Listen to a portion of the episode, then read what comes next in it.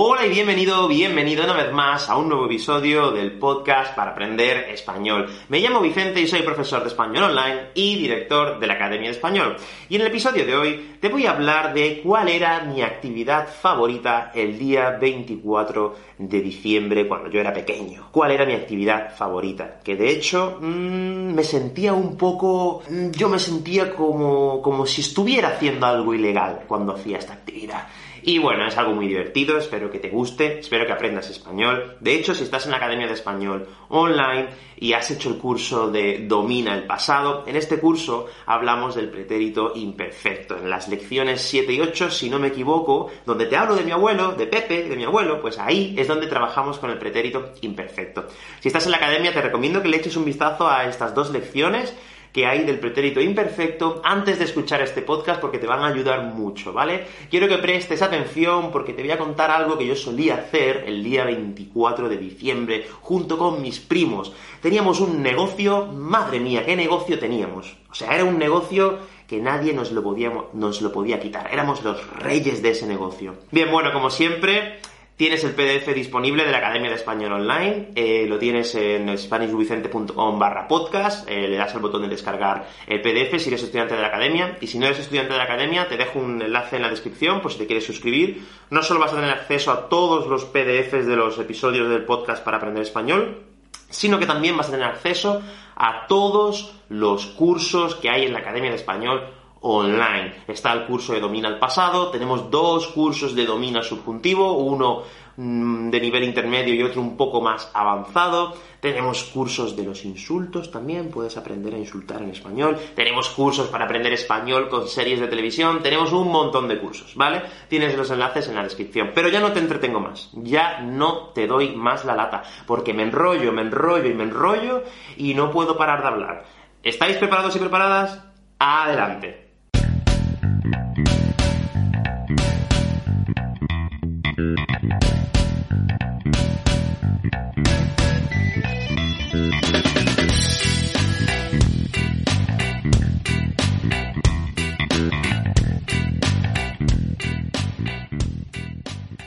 Bien, bueno, pues como te he dicho antes, te voy a contar cómo eran las navidades hace mucho tiempo, cómo eran, al menos cuando yo era pequeño. Tengo que decir que en cada casa pues eran de una forma diferente. Pero en general, más o menos, creo que muchos de los hogares de España eran así las navidades. Cuando yo era pequeño, normalmente nos reuníamos toda la familia en casa de mi abuela. La verdad que la, casa de mi abuela hace ya muchísimos años, hace ya más de 20 años, sí, más de 20 años ya. Yo recuerdo que nos reuníamos en casa de mi abuela. La verdad es que la casa de mi abuela era pequeña, pero tenía un salón muy grande. Y ahí montábamos una mesa muy larga y poníamos bancos alrededor y pues toda la familia se sentaba alrededor de, bueno, más que alrededor, a lo largo de la mesa, porque era una mesa muy larga, era una mesa de unos 10, 12 metros, bastante larga, y pues toda la familia se sentaba ahí. Y cada casa, cuando digo cada casa, quiero decir, por ejemplo, pues, como era casa de mi abuela, pues había muchos tíos, ¿no? Que cada uno pues tenía su casa, y cada casa llevaba, llevaba un plato diferente de comida. Pues por ejemplo, pues eh, mi tío, mi tío Miguel, por ejemplo, pues a él le gustaba mucho eh, cocinar al horno y él siempre llevaba mm, cerdo, ¿no? Como un, un estofado de, de, cerdo. Mi tía Milagros, por ejemplo, pues, pues ella, a ella le gustaba hacer eh, ensaladilla rusa. Ensaladilla rusa, que es como una ensalada con patata, atún, aceitunas, mayonesa, cebolla, etcétera, etcétera, que la verdad es que está muy buena. A mí, a mí no me gustaba, a día de hoy sí que me gusta, pero cuando yo era un niño no me gustaba. Bueno, pues ella llevaba pues ensaladilla rusa, después mi otra tía llevaba entrantes, cada casa llevaba algo diferente. Y bueno, pues poníamos, poníamos los platos en una bandeja, cada, bueno, cada plato que traía cada uno en su casa lo traía normalmente en unos tuppers muy grandes o en ollas directamente, para así después no tener que limpiar. Obviamente, pues nadie quiere limpiar ese día una vajilla para 20 o 30 personas. Que va, que va.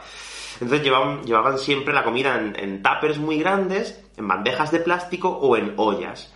Y bueno, después ponían la comida en unas bandejas y la repartían por la mesa, ¿no? A lo mejor hacían como 5 o 6 bandejas y lo ponían en la mesa. Y claro, mm, a la hora de sentarnos en la mesa, pues yo no podía sentarme donde, donde yo quería. Yo tenía que sentarme en la mesa de los niños que era básicamente al final de la mesa. ¿Por qué? Porque normalmente los adultos eran los que se levantaban, iban y venían a la cocina, y los niños, como estaban ahí todo el rato, estábamos siempre jugando, pues yo recuerdo que siempre nos sentaban al fondo de la mesa. Y ahí estábamos, ahí estábamos. Y bueno, pues claro, primero venían los entrantes, ¿no? Y nos, nuestras madres y nuestros padres pues nos ponían una, una, bandeja con entrantes a cada niño, ¿no? A mi primo, a mi prima, a mi otro primo, a mi hermano, etcétera, etcétera. ¿Y nosotros qué hacíamos? Pues nosotros lo que hacíamos era, como, como buenos primos, como buenos niños que éramos, lo que hacíamos era negociar. Lo que hacíamos era negociar. ¿Y cómo negociábamos? Muy sencillo, pues en cada plato, cada uno tenía a lo mejor tres gambas, tres trocitos de empanada, a lo mejor teníamos un poquito de jamón serrano cada uno, un pequeño canapé de, de yo qué sé, de gambas, con alguna salsa o algo. Y lo que hacíamos, lo que hacíamos era negociar. Y yo le decía a mi primo, oye tío, te cambio las gambas. Si tú me das las gambas, yo te doy el jamón serrano, porque yo cuando era pequeño no me gustaba el jamón serrano. A día de hoy sí me gusta, no lo como, pero bueno, pues algún día tuviera que comerlo, pues comería jamón serrano. Pero a mí de pequeño no me gustaba, no me gustaba. Sí, lo sé, un poco raro, pero bueno. Entonces yo siempre negociaba con el jamón serrano, porque el jamón serrano era como el oro. El que tenía jamón serrano podía negociar con quien quería. Y yo siempre negociaba jamón serrano gambas. ¿Por qué? Porque sí, porque las gambas era lo que más me gustaba cuando era pequeño, y el jamón serrano, pues la verdad es que no me hacía mucha gracia. No me hacía gracia el jamón serrano. Entonces yo siempre, como sé que a mi primo le encantaba, a mi primo le encantaba, le, flipaba el jamón serrano. Yo siempre decía, oye Raúl, te doy mi jamón serrano y tú me das las tres gambas. Y mi primo siempre me cambiaba las gambas. Yo sé yo sé que él siempre me cambiaba las gambas, pero claro, yo tampoco era tonto. Yo no era tonto, entonces yo siempre intentaba negociar con, mi, con, él, con su hermano mayor, con mi otro primo, y le decía, oye, si te doy el jamón serrano me das tres gambas y, y una empanadilla. Entonces, claro, yo intentaba siempre regatear a ver quién me daba, quién me daba un poquito más, ¿no? Pero bueno, al fin y al cabo siempre conseguía cambiar mi jamón serrano por gambas. Creo que era más bien cuestión de gustos, ¿no? A mí como me encantaban las gambas, pues, pues quería gambas y a mi primo le encantaba el jamón serrano y quería jamón serrano. Pero podía cambiarlo por cualquier otra cosa. Claro, ten en cuenta que el jamón serrano, como te he dicho, era el oro en ese momento. Y bueno, pues ya está, ahí negociábamos un poco, regateábamos y cada niño cambiaba los canapés con uno y con otro, ¿no? La verdad es que eso era muy divertido. Y después ya venían los primeros platos que ahí ya no había que negociar, porque se podía repetir.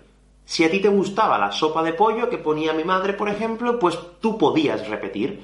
Si te gustaba el cerdo de mi tío Miguel, cerdo al horno, no sé cómo lo llamaba, como una pata de cerdo al horno, podías repetir porque había mucha comida, ¿no? Y bueno, la verdad es que estaba muy bien.